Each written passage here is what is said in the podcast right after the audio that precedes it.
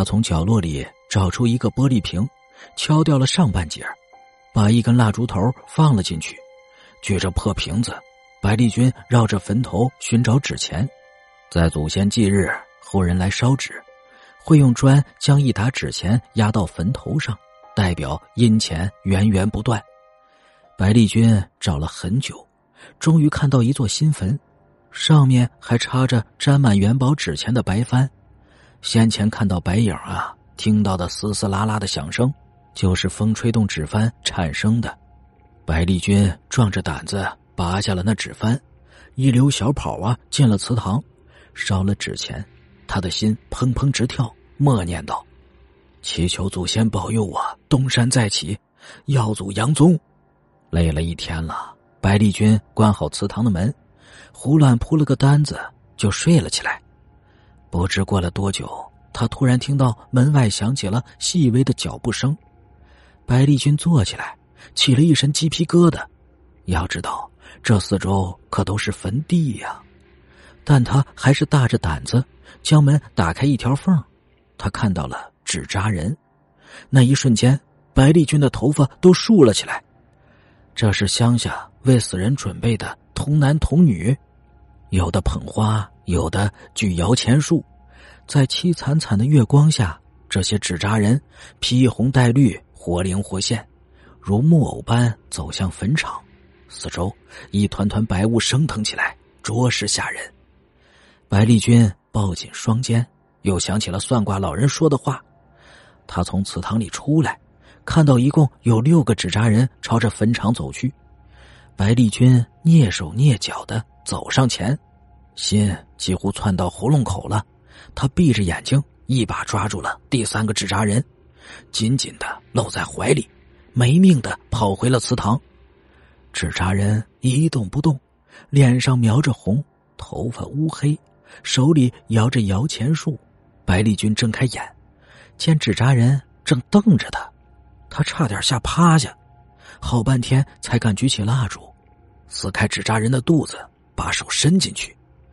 意想不到的是，纸扎人的肚子里居然有一锭黄金。再一摸，还有两颗硕大的珠子。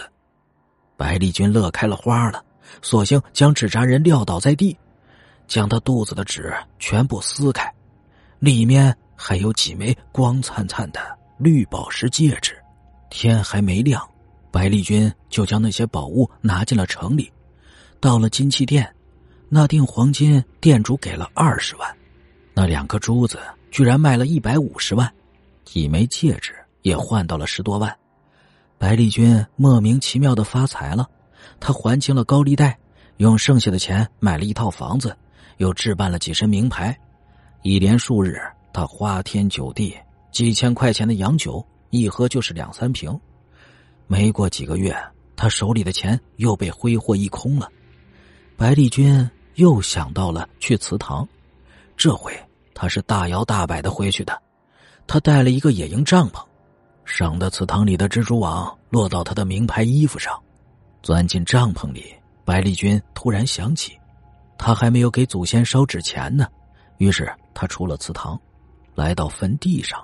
令他惊讶的是，那新坟上还插着纸幡。白丽君又拔下纸幡，拿到祠堂里烧了，然后一头钻进了帐篷，睡到半夜。他再次听到了脚步声，打开门后又看到了一堆纸扎人朝着坟场走去。这回白丽君不再害怕了。他很快抓住了第三个纸扎人，回到了祠堂。可是纸扎人肚子里竟是空的。白丽君极为懊丧，赶紧再走出来。第六个纸扎人走在最后面，白丽君紧走几步，眼看就要追上了。可纸扎人越走越快，白丽君急了，猛跑上前，一下子将纸扎人扑倒在地。白丽君将第六个纸扎人搬回祠堂。撕开了肚子，里面居然是大锭大锭的银子。收获虽然不如上次，但也值几十万了。回去后，白丽君将银子兑了钱，马上买了一辆宝马车。剩下的二十万，他还包养了个漂亮的女模特。美酒佳人，夜夜笙歌。没多久，白丽君又两手空空了。于是白丽君把宝马车开进了祠堂，